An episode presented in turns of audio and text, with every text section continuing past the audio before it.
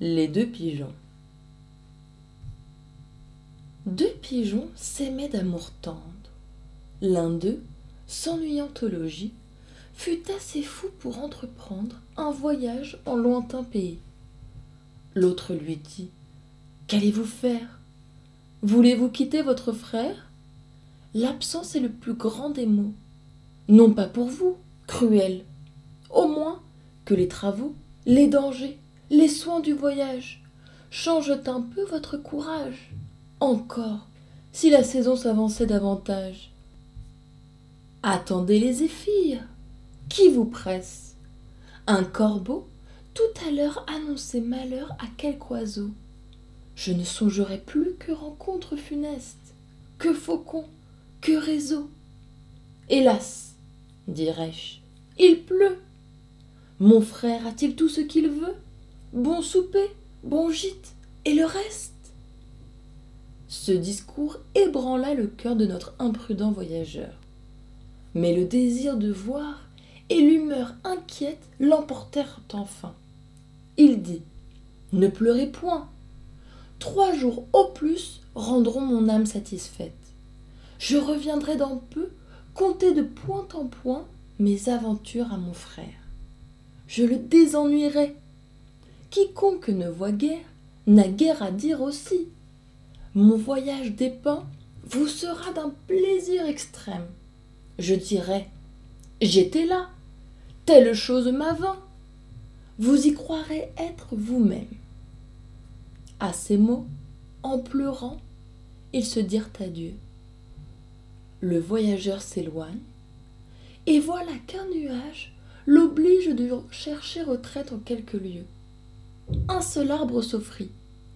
Tel encore que l'orage maltraita le pigeon en dépit du feuillage.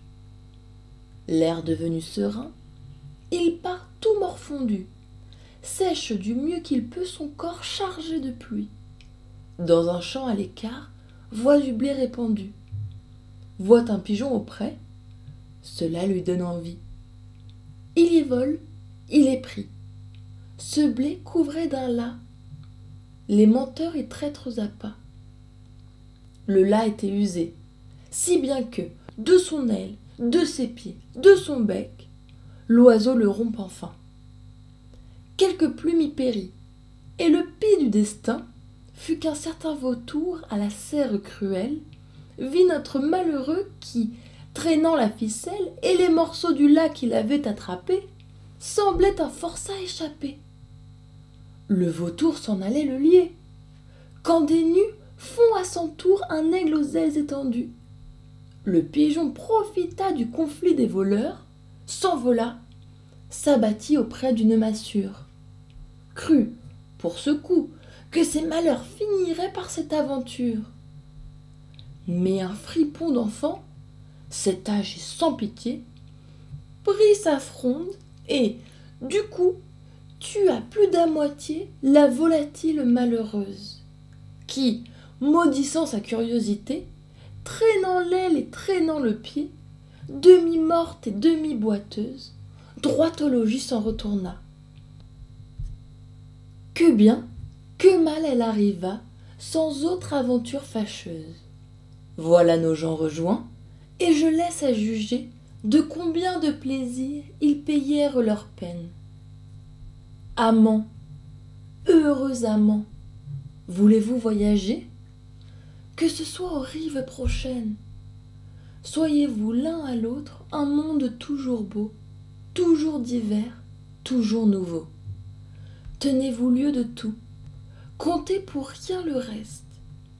J'ai quelquefois aimé, je n'aurais pas alors contre le Louvre et ses trésors, contre le firmament et sa voûte céleste, changer les bois, changer les lieux, honorés par le pas, éclairés par les yeux de l'aimable et jeune bergère pour qui, sous le fils de Cythère, je servis, engagé par mes premiers serments. Hélas, quand reviendront de semblables moments? Faut-il que tant d'objets si doux et si charmants me laissent vivre au gré de mon âme inquiète? Ah si mon cœur osait encore se renflammer Ne sentirais-je plus de charme qui m'arrête? Ai-je passé le temps d'aimer?